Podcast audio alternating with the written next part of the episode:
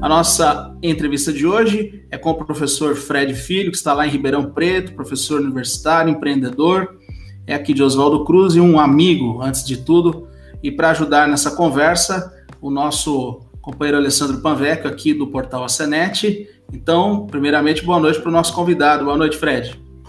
Boa noite, Gil. Boa noite, Baixo. Bom estar aí com vocês a nossa história realmente vem lá de longe. Você estava falando, comecei a lembrar. É melhor não falar datas, mas faz muito tempo. Prazer estar aqui pai. pelo convite, cara. O prazer é todo nosso e a gente gostaria também de saudar aí o Alessandro que está conosco. Boa noite, Alessandro. Boa noite, Gil. Boa noite, Fred. É um prazer reencontrar o Fred mais uma vez. E a história é, como ele disse, de longa data. E se eu começar a contar aqui, a gente vai parar até numa Brasília que quase pegou fogo perto de Acre, né, Fred? Amarela ainda, né? Amarela.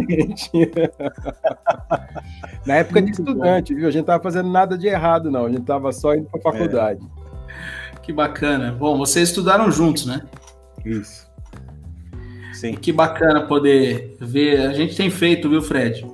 Algumas lives com, com amigos nossos, né? Que muitos estão fora, outros estão aqui para Oswaldo Cruz, mas enfim, é sempre bacana a gente poder compartilhar histórias, experiências com as pessoas com quem a gente teve a oportunidade de ter a infância, enfim, é algo sempre muito prazeroso saber que vocês estão bem onde vocês estão. E nós aqui na nossa Oswaldo Cruz, você tem os, o seu pai, pelo menos, a gente tem bastante contato com ele aqui por Oswaldo Cruz, né, Fred? É, ele tá aí, Oswaldo, de vez em quando a gente consegue dar uma escapadinha, visitá-lo. E é a cidade, né, que fica, é raiz, né, Nascemos, nasci aí, fui criado aí, e, e grandes amizades continuam aí.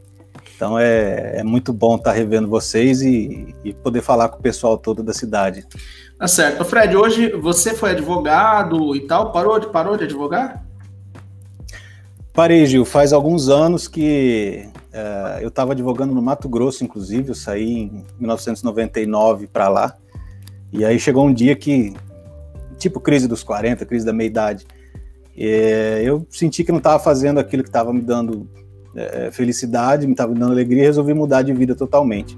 E aí começou essa história, eu comecei a empreender, comecei a estudar a respeito de, de empreendedorismo, de administração, acabei engrenando, voltei a estudar, fiz MBA, fiz mestrado, tudo na área de administração e estamos seguindo aí nessa, nessa nova empreitada. Nova já faz alguns uns oito anos, nove anos mais ou menos. Nem tão nova assim, né, Gil? Não. E o, o Fred, quando você foi para o Mato Grosso, eu lembro, é... era tudo mato mesmo lá. Era... quando eu cheguei era tudo mato, né? É, foi no momento em que as cidades estavam se desenvolvendo também e tudo mais, enfim, era uma outra realidade e, e você ficou por bons, quantos? Uns, uns 10 anos, mais ou menos, por lá? Ah, uns 13, 14 anos por aí. É, eu tenho mais ou menos essa, essa lembrança aí, e, e aí de lá você foi para Ribeirão direto? Exatamente, vim aqui para Ribeirão e desde então estou aqui. Legal. O lugar do chopp mais gostoso do Brasil, acho que por isso que ele ficou por lá, viu? ah, pode ser, pode ser, mas uh, tem outro, outro detalhe, né? O chopp acaba ficando mais gostoso ainda porque aqui também é muito quente, né? Exato. né? Então você tomar chopp no, no, ambiente quente, ele desce mais redondo ainda, né? Rapaz, eu não sei se é, Araçatuba ou Ribeirão Preto, qual cidade é mais quente? Hum, eu não, eu não conheço. Eu conheço Araçatuba de passagem, mas aqui eu posso te falar que o bicho pega aqui é muito quente. A gente teve a oportunidade, Fred, de, de transmitir futebol aí em Ribeirão Preto. É. E tantos jogos, mais jogos do Botafogo do que do comercial. comercial hum. Mas muito quente, Ribeirão Preto. Mas é uma grande cidade, hein? É grande, grande literalmente, né? Estão quase 700 mil habitantes. É... Já tem um trânsitozinho, tipo sexta-feira à tarde, você já vê uma coisa que lembra um cheirinho de São Paulo, assim, não igual, mas um cheirinho de São Paulo de vez em quando tem. Uhum. Que legal. E como que apareceu essa história de empreendedorismo para você? Então, cara, quando eu é, resolvi mudar de, de, de, vida, eu falei, bom, eu estudei direito, eu sei advogar, o que, que eu vou fazer? Eu falei, ah, vou abrir uma empresa. E eu comecei a estudar, comecei a ler a respeito, fiz um curso que talvez muita gente aí conheça, que é a Empretec, é, enfim, e comecei a gostar disso, comecei a gostar dessa, dessa área. Quando eu advogava, eu trabalhava bastante com consultoria para empresa. E eu estive bastante tempo dentro de empresas, convivendo com o pessoal, vendo como é que funcionava a gestão e tal. E é uma coisa que, que, que eu gostava de fazer, né? A advocacia preventiva era uma coisa que eu gostava de fazer, porque você esperar ir para a justiça para resolver, você sabe, né, Gil? Você advogou também, você sabe. Bom, pelo menos eu fiquei muito chateado com toda essa inércia que existe, essa lentidão, morosidade, ineficiência do Poder Judiciário. Foram algumas coisas que me chatearam com isso. E aí eu comecei a, a estudar mais, comecei a ler, ler mais a respeito de, de, de, empreendedorismo, de administração. E aí que eu engatei nos estudos e fui, depois de velho, voltar para o banco da escola. E aí depois apareceu uh, os projetos primeiro, apareceram os projetos primeiro, ou a, a, a, a escola, a faculdade, a orientação, como que foi isso? É, eu comecei é, com a empresa e eu comecei a me interessar pelo ambiente.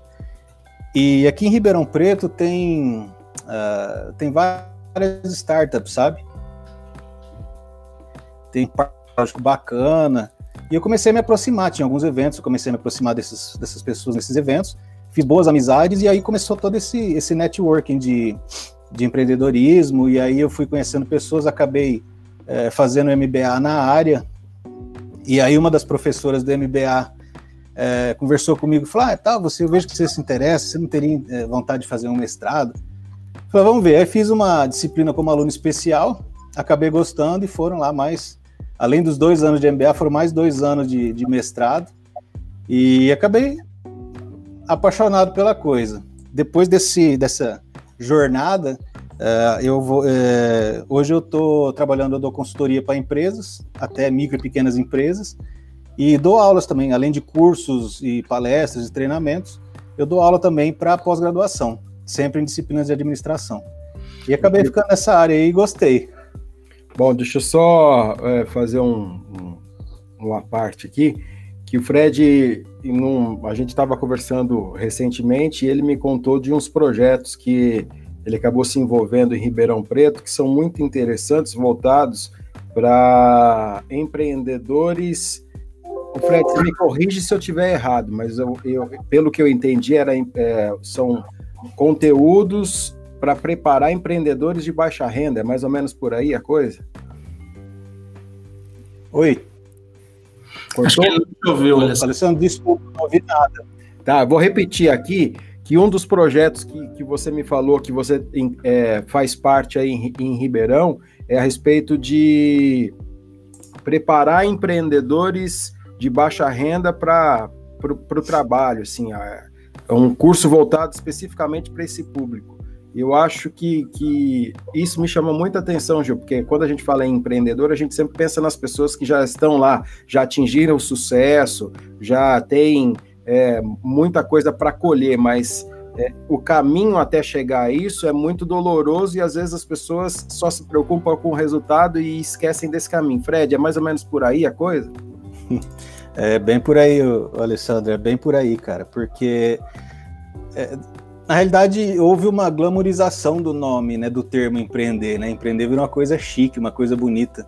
Quando na realidade a gente sabe que cerca de 80% do empreendedorismo é por necessidade, né? O cara que não consegue um emprego, não consegue recolocação e precisa pôr comida em casa, então ele vai empreender.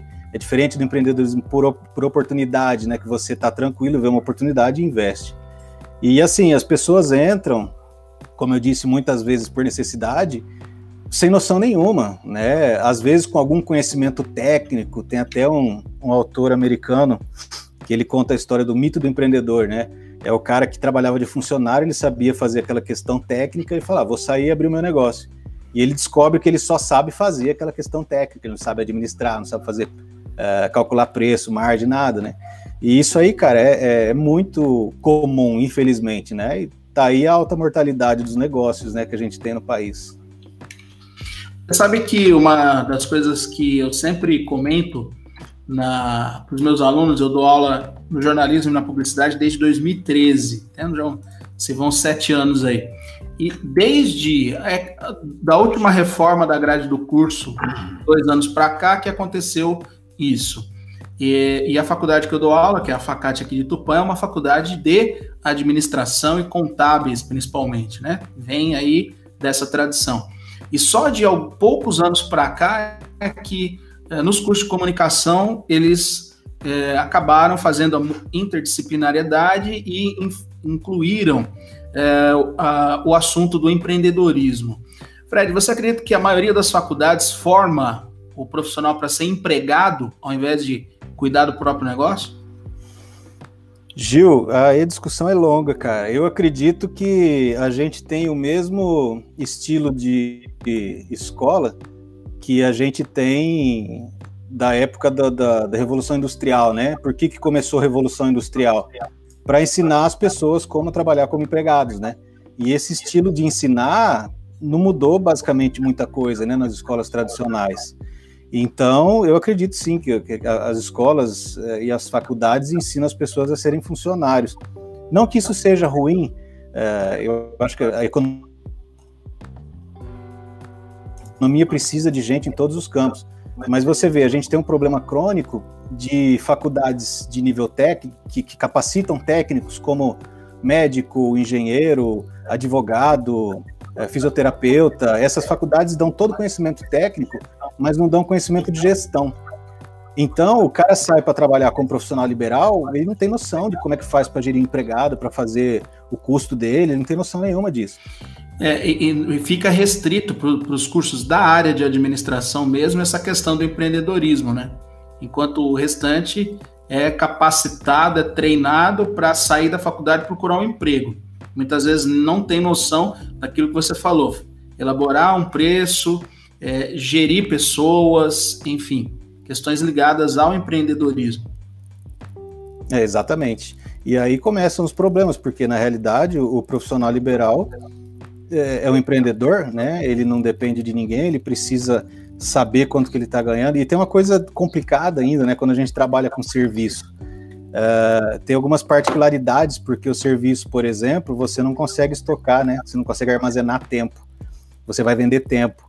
Então, se você não fizer uma gestão correta do teu tempo, com custo, para poder uh, avaliar realmente quanto é a tua margem, depois de pagar os funcionários, depois de pagar a folha e todos os, uh, os custos, fica difícil, né, você se manter. Eu conheço profissionais liberais respeitados, um deles é, conversou comigo um tempo atrás, até é, falando chateado, assim, falou, pô, Fred, ele teve uma aula desse curso que a gente participa, é, ele falou, cara, eu tô há 30 anos aqui nessa minha profissão, eu não sei quanto que eu ganho na clínica dele lá. E é uma coisa triste, cara, você imaginar uma situação dessa. E, infelizmente, é o que mais acontece, né? Pessoal da Costa Neto Contabilidade, Consultoria e Perícia, conhece, Fred? Costa Neto? Sim. tá aqui falando, escutando e aprendendo as lições do Fred. Bacana isso, né? Legal, um abraço para eles. Ô Fred, é, a respeito desse momento que a gente está vivendo, obviamente, é, existe toda uma preparação, eu vejo, para que é, tanto profissional liberal quanto a pessoa que de repente vai empreender em outras áreas, é, ela se prepara, ela estuda e aí vem por exemplo, uma situação como essa que a gente está vivendo agora, da pandemia, e coloca tudo de ponta cabeça, chacoalha e, e joga tudo para cima. E aí, como é que você está vendo é, esse momento das, do, dos empresários? Como é que está, por exemplo, o setor de comércio, das coisas aí em Ribeirão? Tem muito ranger de dentes também por aí? Olha, cara, infelizmente tem, tá? Tá uma coisa geral. E uma coisa que é complicada para infelizmente, para boa parte das pessoas, é o fato de, de, muitas, muitas pessoas ainda não terem aceitado a situação, sabe? É, assim, as pessoas tem muito, eu vejo muita gente, eu converso com muita gente que ainda está perdido, é, é, querendo que, que, voltar ao normal, quando vai voltar ao normal, o que a gente pode fazer para voltar ao normal. Com quem eu tenho conversado e o que eu tenho visto, que eu tenho estudado, uh, infelizmente, não parece que vai voltar a haver um normal como havia antes, né? Eu acredito que a gente vai ter um novo normal. E a necessidade de você se adaptar a essa nova realidade é uma questão de sobrevivência. Então, eu vejo muita gente perdida, sem saber o que fazer, é, e, essas pessoas precisam de, de, de orientação. E o que eu posso fazer, eu e eu, a minha rede de relacionamentos aqui, a gente tem tentado fazer pelo menos é levar um pouquinho de conhecimento para esse pessoal, para ajudar a superar essa fase, né? Que infelizmente não é, não é nada fácil, não é fácil para ninguém na realidade, né? É uma coisa totalmente é, globalizada de problema, né? Eu acredito até, Gil, desculpa, vou fazer um, mais um comentário aqui, é, que é natural esse sentimento de, de, desconforto por parte de quem quer que seja, porque é, de repente o cara vem de um, de um, um trabalho de 30 anos, às vezes ele acabou é, até herdando da família, enfim, o, o cara que de repente começou o seu próprio negócio e vinha trabalhando de uma maneira e agora simplesmente é, ele não ele está impedido nesse momento de trabalhar, ele fica obviamente é, querendo buscar uma alternativa e, e, é bem isso. Parece que jogou todo mundo para cima, tá todo mundo caindo sem saber exatamente onde vai ficar ou como é que vai cair, como é que vai ser. É, é um momento de, de para muitos até de desespero, né? Porque ele está impedido de trabalhar e as contas estão chegando. Enfim, como é que tá? E, mas é exatamente isso que o Fred falou. Eu acho que não vai ter mais aquele o, o normal de antigamente, né? A gente vai ter que olhar daqui para frente e vai ser uma outra realidade, né? E aí, Fred? Ah, sem dúvida. É, a gente tem que ter em mente algumas coisas, né? Uma delas é que nós temos aí um vírus, né? Esse vírus não vai desaparecer da noite para o dia. É, ainda que a gente tenha uma vacina, essa vacina não vai estar disponibilizada para todo mundo no mesmo dia. A gente não tem um tratamento eficaz é, comprovado ainda que vá salvar todo mundo que pegar. Então, é, é uma questão, não é questão de alarmismo, mas é uma questão de bom senso, né? A gente imaginar que, olha, é provável que isso vá durar algum tempo. Então, eu tenho que me adaptar, né? Me adaptar não é uma opção, é uma questão, como eu disse, de sobrevivência. É, e as pessoas têm que se é, é, parar aquele sofrimento de meu Deus, por que está acontecendo comigo? De, de, dificuldade de aceitação, aceitar logo e, e bola para frente e vamos nos adaptar, né?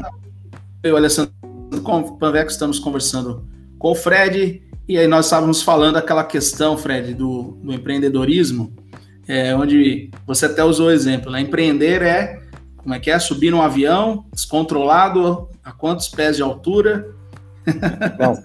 Pode retomar o seu raciocínio aí. É, desculpa o problema técnico. Dizem que, eu não lembro quem foi que falou, um desses empreendedores famosos, que você é, empreender é basicamente montar o avião em queda livre. Né? Você tem que montar, né? porque senão você não vai ter uma chance de poder pousar. Né? Então, é, é realmente não é fácil, nunca foi fácil. E como eu estava dizendo, para quem opta por empreender, é um risco que você já assume, né? Mas para quem empreende sem opção, é um risco que você tem que aprender a conviver, né? Uma situação que você tem que aprender a conviver. E eu estava falando com relação a crises, né? Nós que já somos um pouquinho mais clássicos, eu vou dizer, vamos dizer assim, a gente já passou por várias, a gente está aqui hoje. Né? Então, crises sempre vão haver, né? Pô, logo na nossa vez teve que vir uma desse, desse tamanho, né? Mas beleza, a gente já passou por várias e, e vão continuar uh, vindo várias, né? Então, tem jeito, tem que aceitar e bola para frente, né? Alessandro. Bom, o Fred, é... você que está num, num, centro maior, uma cidade de 700 mil pessoas vivendo aí, é...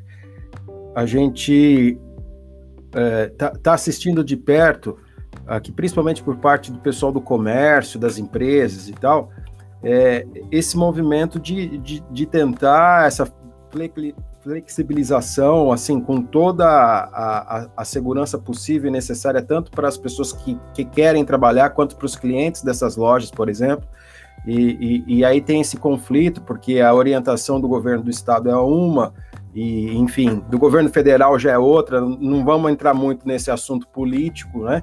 Mas, enfim, é, o fato é que a, o, o comércio em geral está impedido, exceto os serviços considerados essenciais, é, o comércio em geral, é, praticamente sem, sem poder trabalhar, a não ser no sistema de delivery ou às vezes uma, uma flexibilização um pouquinho maior com drive-thru.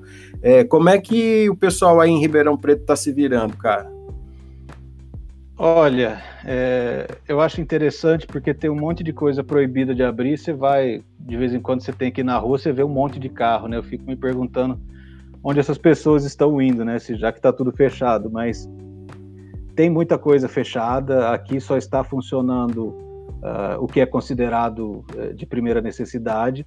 Já teve discussão de prefeito baixar decreto, o Ministério Público pedir revisão e a justiça dá e o tribunal reformar. Essa, essa história já aconteceu aqui, como tem acontecido em vários outros lugares. Uhum. Mas é, eu acredito assim, eu, eu acho legítimo né, que as pessoas uh, reclamem, que os empreendedores reclamem, que peçam a, a, oportunidade de trabalhar, evidentemente dentro do que é, é possível de se fazer com segurança as pessoas. Mas eu vejo duas questões importantes aqui. A primeira delas, a gente volta àquela questão de aceitar. É, eu não posso ficar esperando uma decisão mágica da prefeitura, do governo, enfim, que vá fazer tudo reabrir de uma hora para outra. Né? Eu tenho que é, é, me virar, eu tenho que montar o meu avião correndo aqui, porque é uma questão de sobrevivência, né? Não posso brigar, mas eu não posso ficar esperando que venha essa, esse conserto, essa, essa mágica. E o segundo ponto é que, como eu falei anteriormente, qual vai ser o novo normal? será que na hora em que, que, as portas se abrirem, que for permitido que as portas se abram, vai ter um monte de gente querendo fazer compra e comprar do mesmo jeito que antes? Ou as pessoas estarão com medo de serem contaminadas, com receio de, de irem para a rua? Então, é, é, eu acredito que justamente a reflexão que deve ser feita é essa. Então, vamos pensar agora, né? O que, que eu posso fazer agora para continuar respirando, para continuar trabalhando? E o que eu sempre falo, não só nas consultorias, como nas, nas minhas aulas e para as pessoas com quem eu converso, é, vocês precisam entregar valor. O que, que é entregar valor? Eu vou descobrir o que, que o consumidor quer, o que, que ele está precisando, quais são os problemas dele, para oferecer alguma coisa que vá resolver, que vá solucionar esse problema do consumidor. Independente se seja uma coisa que eu já vinha fazendo antes ou não, porque, como eu falei, a gente tem que sobreviver. Né? Então, ainda que seja algo temporário, Uh, eu tenho que fazer alguma coisa para continuar respirando. E talvez é, é, eu já vi alguns casos de pessoas que acabam encontrando alguma coisa diferente do que faziam antes e vem todo um mercado pela frente. E aí está na questão que o Gil falou de vender lenço, né? Uh, existe gente precisando de lenço, gente querendo comprar lenço. Então o grande X é, da questão é você achar o lenço certo para a pessoa, para vender esse lenço. Oportunidade tem? Tem, tá difícil a coisa, tá, mas tem oportunidade. As pessoas ainda estão consumindo, estão precisando consumir. O negócio é, vamos fornecer alguma coisa de que realmente elas precisem. O, Fred, essa questão de você que você abordou do empresário, do, do, do comerciante, enfim, é, entregar valor e não só o produto, é, é uma conversa que não é recente. Isso é uma prática de muitos, talvez décadas aí já, e, e chegou de repente de uma forma que mais que agora não, não tem mais como você ignorar essa regra mais, né? Mas é uma história bem antiga essa já, né? É, de, de entregar valor e não só o produto, né? É, então, e é uma coisa interessante, né? Qual que é o, o, a maneira tradicional de abrir um negócio, de empreender? Bom, eu vou inventar alguma coisa que eu quero, eu quero vender bolo, beleza, eu vou vender bolo. Então eu vou gastar uma grana, né? Vou pedir ajuda para sogra, aquela grana para o cunhado, vamos lá, faz a lojinha, monta a lojinha, tudo bonitinha, põe estoque, prateleira, tudo legal, bonitinho, pintado, aquela graça, faz um logotipo, abrir a porta. A partir do momento que eu abro a porta, eu vou descobrir se vai ter gente querendo comprar o meu bolo ou não. Quando a gente coloca dessa forma, parece uma coisa ridícula, mas é assim que os negócios são feitos. Eu já vi gente falar: olha, tem um negócio, uma portinha para alugar lá, o que, que eu poderia abrir ali? Então, quer dizer, são negócios que são abertos assim, sem ideia nenhuma do que de mercado, se realmente vai ter aceitação. E questão de uns. Essa história já vem de, de mais tempo, mas a questão de uns 10 ou 12 anos atrás, teve um cara que é, é, começou a analisar essa questão de startups, estavam começando as startups, né? Startup, para quem não conhece, é uma empresa de tecnologia que está começando, tem pouco tempo, pouco dinheiro, ela tem que fazer dar certo, fazer acontecer, e ela está buscando um modelo de negócio que a gente chama de repetível e escalável, que consiga fazer várias vezes com pouco investimento. E aí esse cara, que era empreendedor, investidor, também professor de Stanford, uh, Steve Blank, o nome dele, ele falou, cara, a gente tem que abordar isso de outra forma. Ao invés de eu gastar uma grana para fazer o produto pôr no mercado, eu primeiro vou no mercado, pergunto o que, que as pessoas têm de necessidade, de dor, desenvolvo uma solução para aquela necessidade e coloco isso no mercado. Ou seja, você já vai estar tá pondo no mercado com uma probabilidade muito boa de ter cliente, de ter gente interessada naquilo. É assim que as startups fazem. E tem uma série de, de, de autores e técnicas, mas às vezes alguém já viu aquele Canvas, né? Que é aquele quadrinho que as pessoas põem os post-its e tal. O Canvas nada mais é que a representação gráfica dessa modelagem de negócio, de entregar valor para o cara que está precisando. E quando você trabalha com esse essa metodologia que eles chamam de desenvolvimento do consumidor, a primeira coisa que você não pode ter é vaidade. Porque se você quiser vender bolo, fazer bolo, cara, você vai vender e fazer bolo, o dinheiro é teu. Se vender ou não, o problema é teu. Agora, se você quiser entregar valor, você pode estar com a ideia de querer fazer bolo e no final descobrir que as pessoas estão precisando de um, de um daycare para idosos. Você entendeu? Quer dizer, uma coisa não tem nada a ver com outra, mas eu consigo fazer qualquer uma delas. Então a ideia é justamente essa: você não ter essa vaidade, descobrir qual a necessidade entregar aquilo que as pessoas precisam, que a gente chama de valor.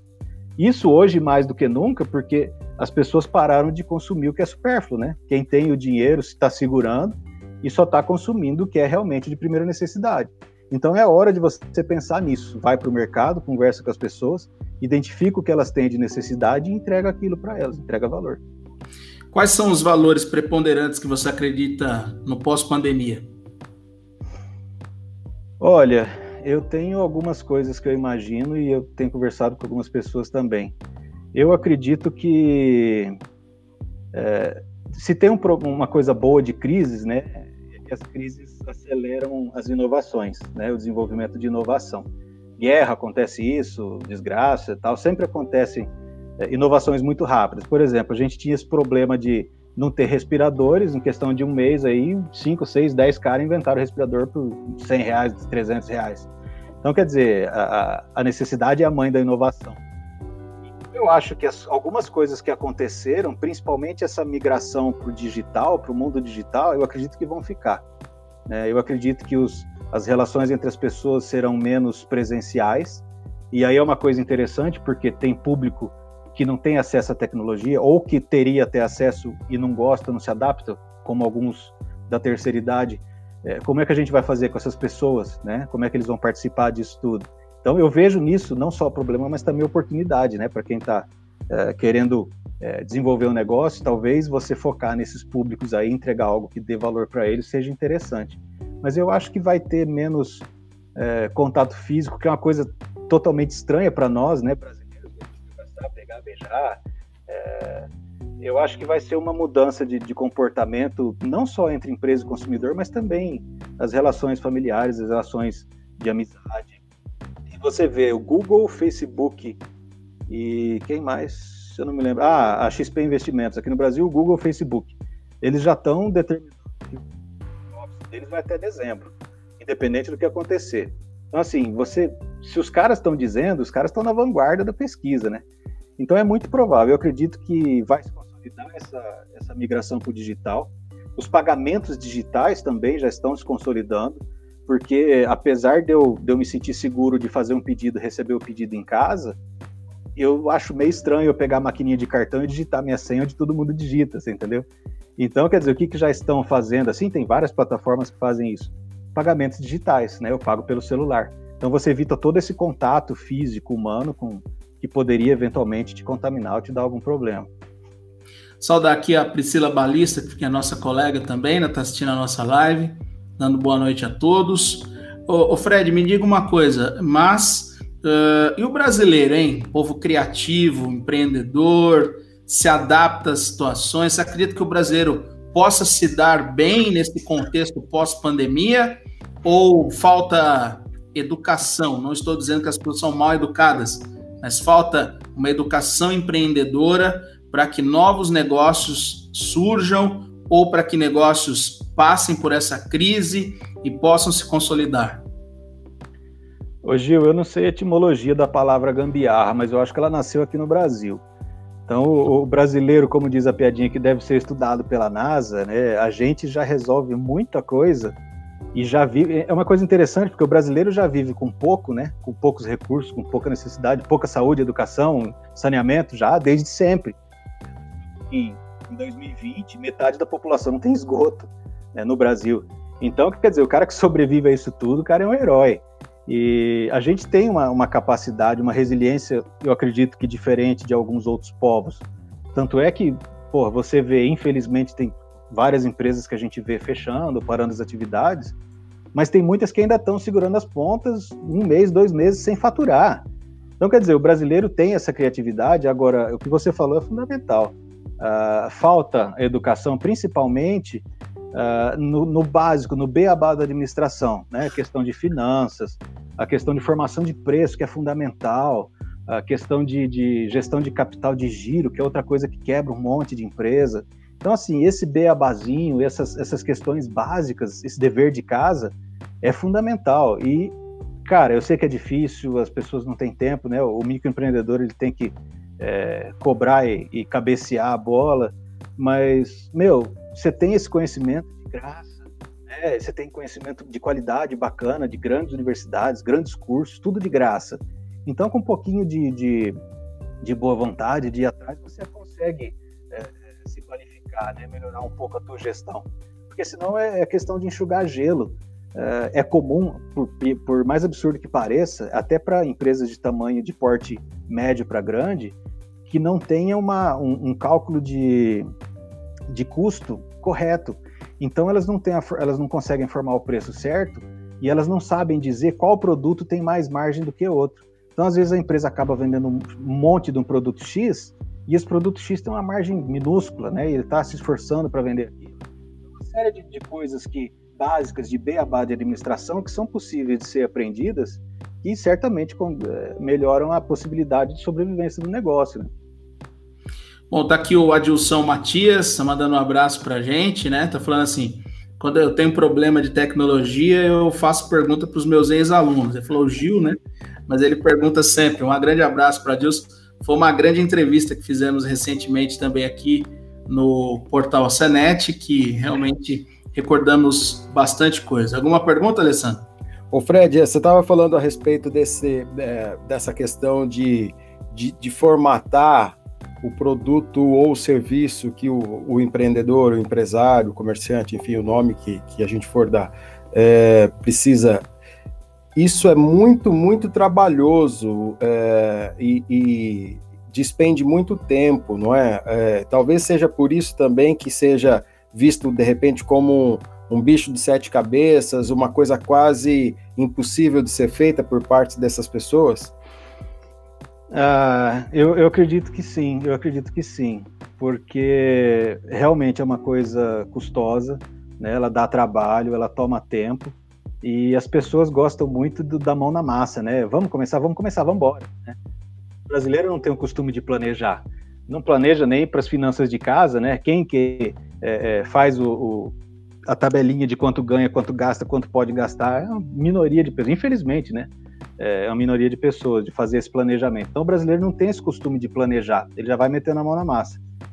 E é importante é, você, é, na realidade é fundamental, você começar com uma base para onde você quer seguir, né? Parte que você quer tomar. Então o planejamento é fundamental e as pessoas têm que é, é, que ceder, tem que é, é, perder um. Não vou dizer perder, porque você vai estar tá ganhando mais para frente, né? Mas é, é, importante sim, né? Ou você aprende isso, ou você se une a quem sabe isso, né?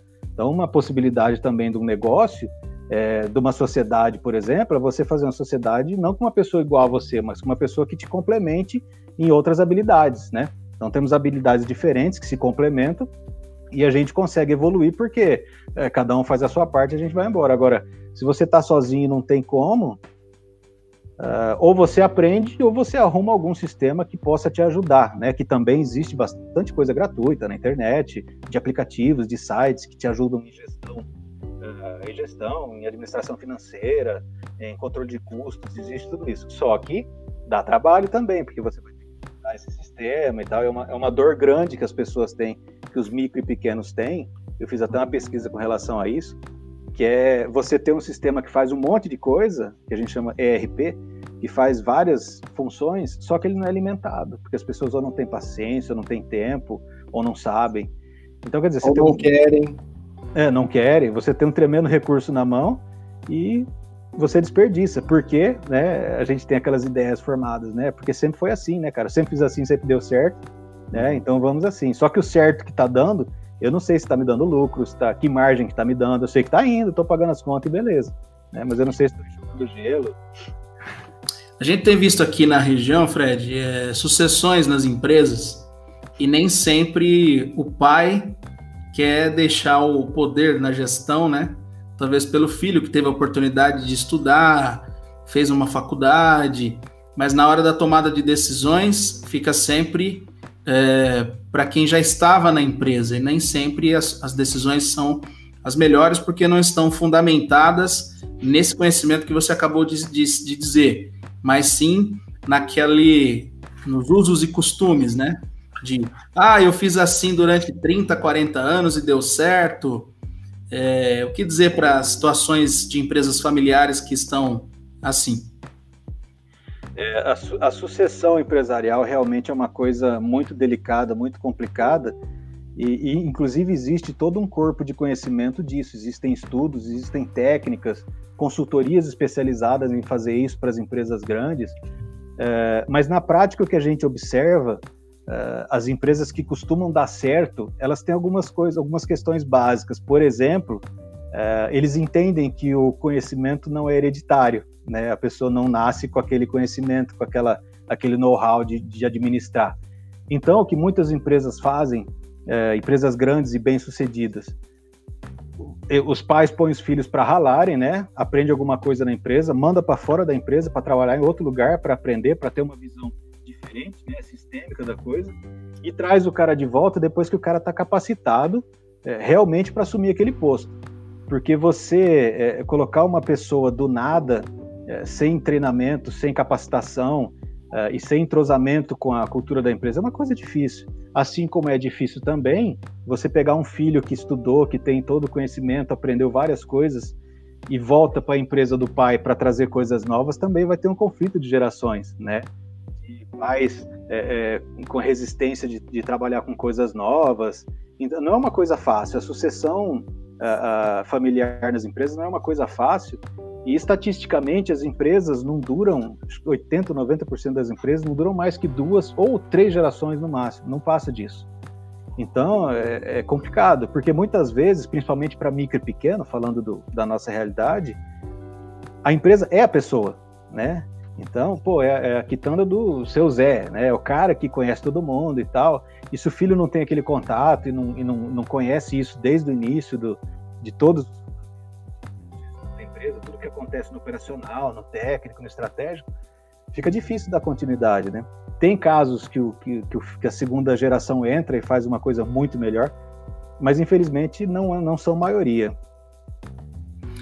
Agora, Fred, é, nós estamos num, num, momento muito difícil. Né? Aqui em Oswaldo Cruz mesmo, é, temos empresas que estão agonizando, que não podem trabalhar. É, a gente às vezes entra em alguma empresa para fazer uma matéria, a pessoa tem um estoque maravilhoso, só que não tem como vender, porque a empresa está de porta fechada, né? Como trabalhar a questão da inovação nessa época em que as pessoas não tem nem cabeça, muitas vezes, para pensar estrategicamente. É, Gil, eu sei, eu sei que não é fácil, eu tenho acompanhado, eu vejo, eu acompanho o portal Senet, eu vejo as manifestações, eu vejo as postagens de empresas que estão fechando. É de cortar o coração, realmente não é uma coisa fácil. Mas como eu falei, é, em primeiro lugar é necessário aceitar. Se eu for ficar esperando, vou repetir isso porque isso é fundamental. Se eu for ficar esperando o governo resolver o problema de abrir a porta de, do vírus sumir, cara, não vai rolar. Né? Eu não sei quando isso vai acontecer. Só que eu, eu sei quando que eu tenho que pagar minhas contas. Então, é, existe uma série de coisas que precisam ser é, consideradas. Em primeiro lugar, corte, cortar o que puder de custo, não só na empresa quanto em casa. Gastar só com o essencial aproveitar o que, é, o que existe de incentivos de, de postergação de impostos, de afastamento de funcionários, tudo que é possível de acordo com as normas que estão sendo editadas, é, é, é interessante que se considere, inclusive linhas de crédito. Porém, você tem que ter em mente que essa conta vem em dia, né? Então eu estou adiando o pagamento, só que isso aí vai vir um dia. Né? E será que quando vier eu já vou ter, já vou estar tá melhor das pernas ou não. Então tudo isso tem que ser considerado. Agora, fora isso, cara, é entregar valor.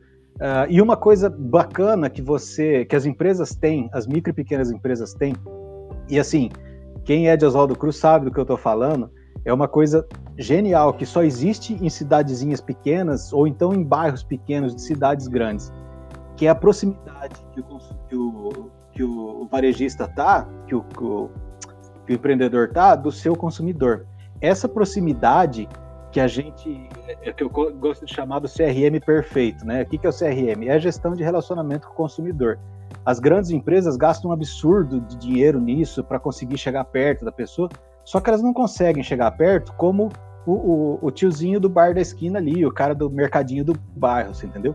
Então eu acredito que é hora de se aproveitar dessa relação, sabe a relação da, da mercearia, da vendinha, que o cara conhece tua família, anota na caderneta, ele sabe tudo que acontece, conhece tua família por nome. Então é hora de se aproveitar disso, que as, as grandes empresas não têm. Então é hora de fazer coisa que eu digo de novo, quem é do Oswaldo Cruz sabe, e quem não é do Oswaldo Cruz talvez não conheça. Condicional, o que, que era o condicional? Eu só vi em Oswaldo Cruz isso, os outros lugares que eu passei eu não conhecia isso. Uh, a empresa manda para tua casa, a loja manda para tua casa algumas roupas, você experimenta e devolve, você não precisa sair de casa e tal.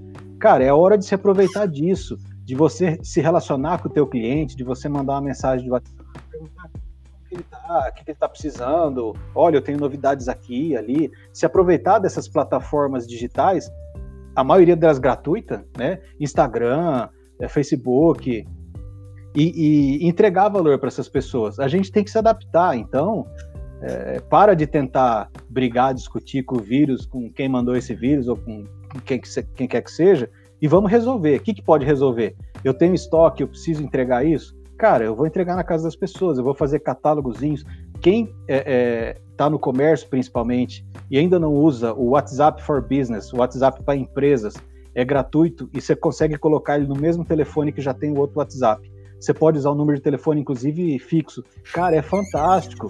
Você consegue fazer nele é, é, grupos de produtos, você consegue fazer catálogos, tudo nesse aplicativo. Então, assim, tem muita coisa bacana que você pode usar para se relacionar, para aproveitar essa intimidade que você tem com o consumidor. Agora é a hora de você é, aproveitar o que você construiu ao longo dos anos de amizade, de conhecimento com as pessoas. É, eu acredito que talvez isso seja uma forma de você conseguir é, é entregar, continuar trabalhando, né? Pelo menos respirando nessa fase.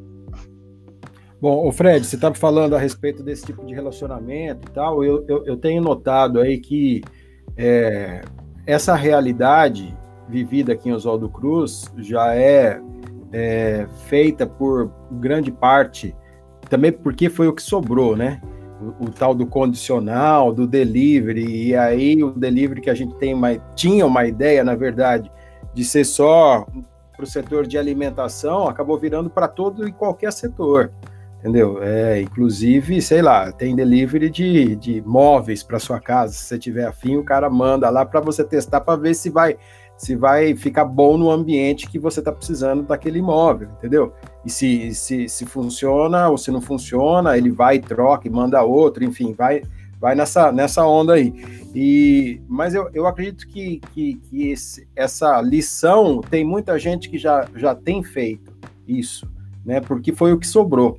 Mas também é, eu acredito que, que, que talvez seja o momento de ir a um passo além e esse, esse, é, essa relação fica ainda mais próxima do seu consumidor, porque como você disse, como a gente mora ou vive numa realidade em que as pessoas se conhecem, talvez é, não é só vender o produto, né? Mas enfim, ter um relacionamento de, de, de e aí como é que você tá falando com o consumidor, né?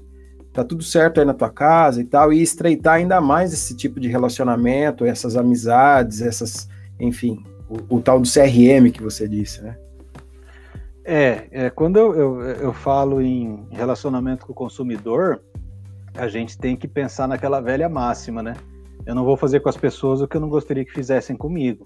Então, se eu ficar recebendo um monte de mensagem do teu comércio no meu celular com, com coisa que eu não uso, que eu não consumo, cara, eu vou te bloquear, é insuportável. Então, o relacionamento tem que ser mais que tentar vender. Tem que ser um relacionamento mesmo, né? Verdadeiro. Saber, exatamente, de você se importar com o que a pessoa precisa e de oferecer coisas que realmente vão é, é, ao encontro do que ela está precisando, as necessidades dela. E a gente está falando de alguns mercados aqui, como roupas, por exemplo, as pessoas consomem um pouco menos, mas ainda consomem roupas. É, mas você pega, por exemplo, viagem, né? Turismo. Cara, eu vou vender turismo como agora? Então, meu amigo, é, quem está numa situação dessa tem que se virar para encontrar alguma coisa de que as pessoas precisem, né? Porque é, é como eu disse no começo e estou repetindo, é uma questão de sobrevivência. Se você não fizer isso, não rola. Então tem que largar um pouquinho da, da, da vaidade, falar, deixa isso daqui, quando vai eu volto, eu vou fazer outra coisa, né? A gente está aí no, no, empreendendo, a gente tem que aproveitar o que pinta de oportunidade. E esse negócio de adaptação é muito legal, eu tenho visto muita coisa bacana. Eu vi uma, num, num dos grupos que eu participo de empreendedorismo, uma moça, ela tem festas, né? Um buffet de festas. Cara, ninguém mais faz festa. E o que, que ela fez? Ela tá montando kits, kit festa. Então você quer fazer uma festa na tua casa, ela te manda o kit com bolo, com docinho, com salgadinho, com decoração, com enfeite, não sei o que. Ela faz o delivery do kit, você monta na tua casa, você faz a festa com quem você quiser na tua casa ali. Porque ela não pode mais receber ninguém lá. Você tem academias, por exemplo. Cara, academia é uma coisa que eu acredito que ainda vai demorar um tempo para voltar, né? Por conta do contato que tem com, com secreção, aerossóis, enfim. É, o que, que tem? Aqui, aqui em Ribeirão aconteceu isso, eu achei muito legal. A academia alugou, já faz tempo, isso bem no começo, quando fechou, ela alugou as bicicletas, as esteiras dela para os clientes. E ela dá os treinamentos para os clientes que alugaram por, é, é, por YouTube, né, por vídeo. Então, assim, é, é, é, necessário essa adaptação. Outra coisa interessante que eu vi, vocês conhecem o, o Caíto Maia lá, o cara da, da Chili Beans, né? Uhum. Do Shark Tank. E, cara, Chili Beans, 90x% deles é em shopping. Em shopping tá tudo fechado. Então, como é que faz? Ele, ele bolou uma estratégia bacana que outras lojas também estão fazendo, acho que Ponto Frio, Casas Bahia e Magazine Luiza, se eu não me engano. Cara, os funcionários receberam cada um, um uma divisãozinha lá no sistema deles e cada um é um vendedor. Então eles vão atrás dos clientes, eles fazem essa questão de gestão de, de relacionamento com os clientes e eles estão vendendo para a loja. Então, quer dizer, eles estão recebendo salário, eles ganham uma comissãozinha e a loja e a empresa continua vendendo. Então é questão assim tem muita coisa bacana acontecendo, justamente por necessidade, né? Porque a gente está na crise, a crise faz surgir essa necessidade de se reinventar. E tem que fazer, cara, tem que fazer. A gente tem que parar, sentar e pensar, mas tem que fazer, porque senão não dá para lutar contra tudo que está acontecendo, né? Por isso que eu volto a, insistir. É questão de aceitar, cara, aceita. É assim que tá. Então daqui o que a gente pode fazer para frente para melhorar? E vamos embora. Uma hora vai melhorar e se eu tiver já é, engrenado com a minha situação bacana, eu vou ter mais condições de conseguir aproveitar essa retomada, porque as pessoas vão voltar a consumir. É, na China aconteceu uma coisa interessante que eu, eu, eu vi esses dias, até comentei com, com, um amigo nosso que participou de uma entrevista nossa. É, teve alguns lugares na China que, quando foi reaberto o comércio, houve uma explosão de, de, de consumo, né? tinha uma, uma demanda reprimida muito grande. Então pode ser algo que aconteça aqui. E se você não tiver estruturado, né, é, não tiver mantido fôlego até lá, você não vai conseguir aproveitar isso também. O Fred, manda um abraço aqui para o nosso professor Chicão Torturello, lá em Presidente Prudente. Está falando aqui, excelentes sugestões, agregar valores aos produtos e se preparar para a largada pós-Covid. É isso mesmo, né? Ô Fred, não é hora de ganhar dinheiro, né? Ô Gil, tem gente ganhando. Não Bastante. é muita gente. Mas é, o Carrefour contratou não sei quantas mil pessoas recentemente, né?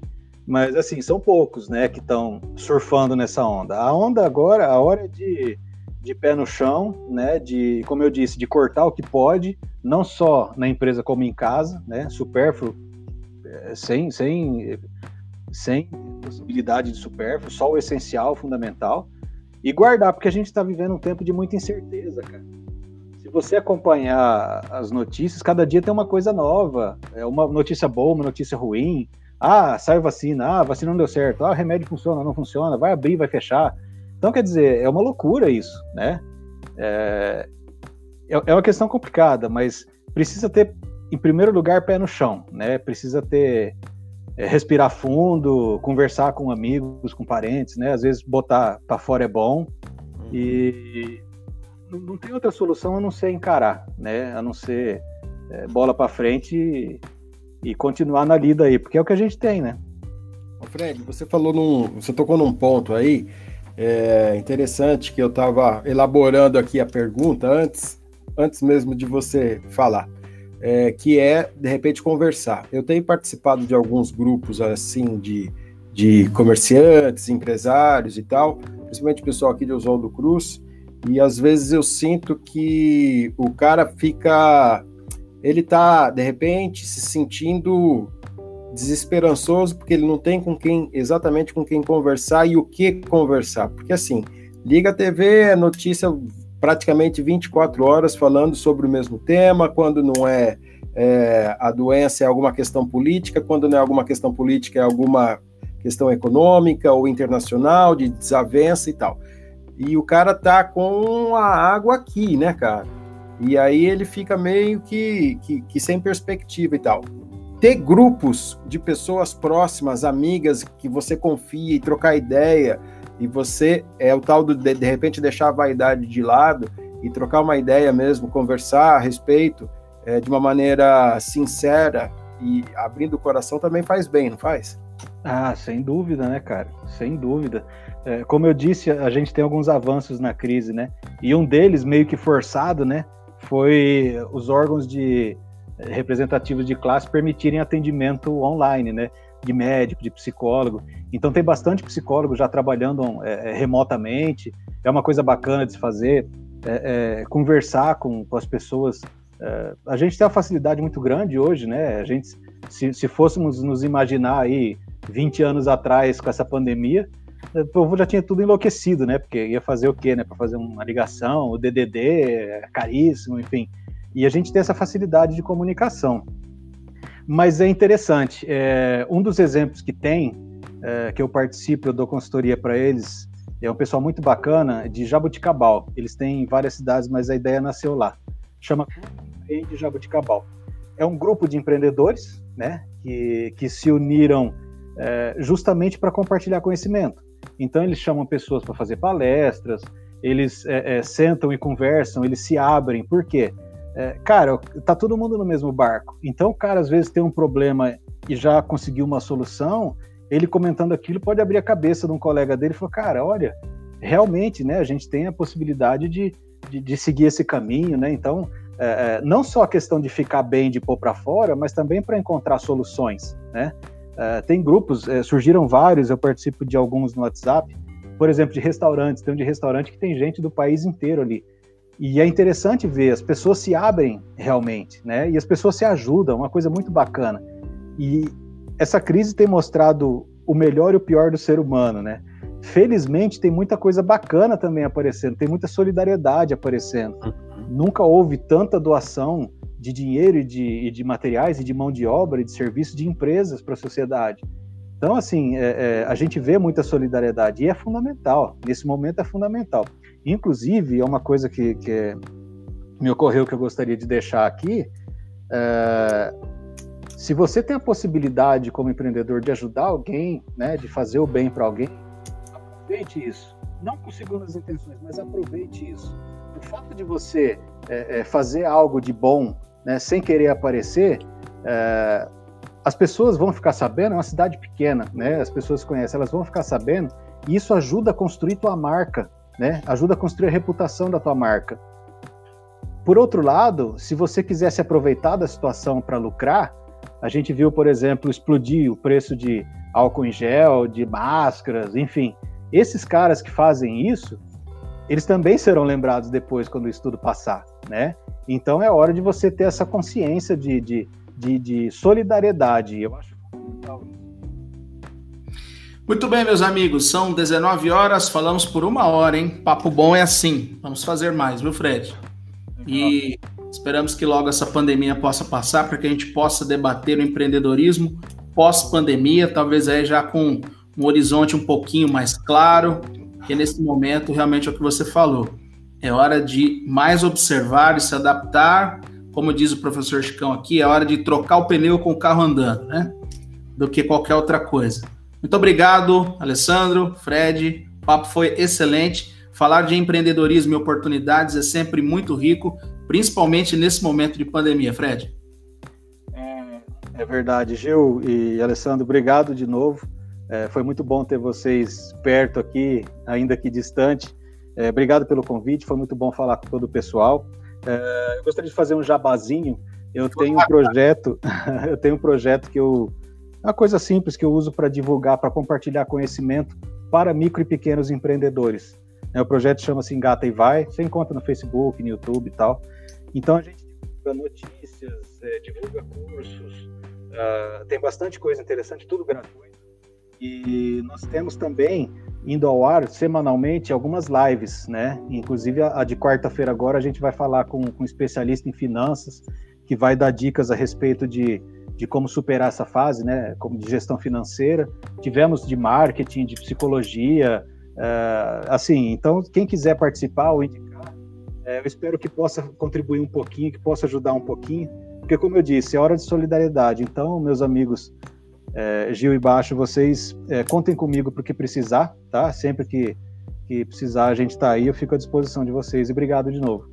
Vamos fazer o seguinte, Gil, vamos colocar lá para o pessoal do nosso Facebook, lá na, na, na página do Ocenet, o link para a página do Fred.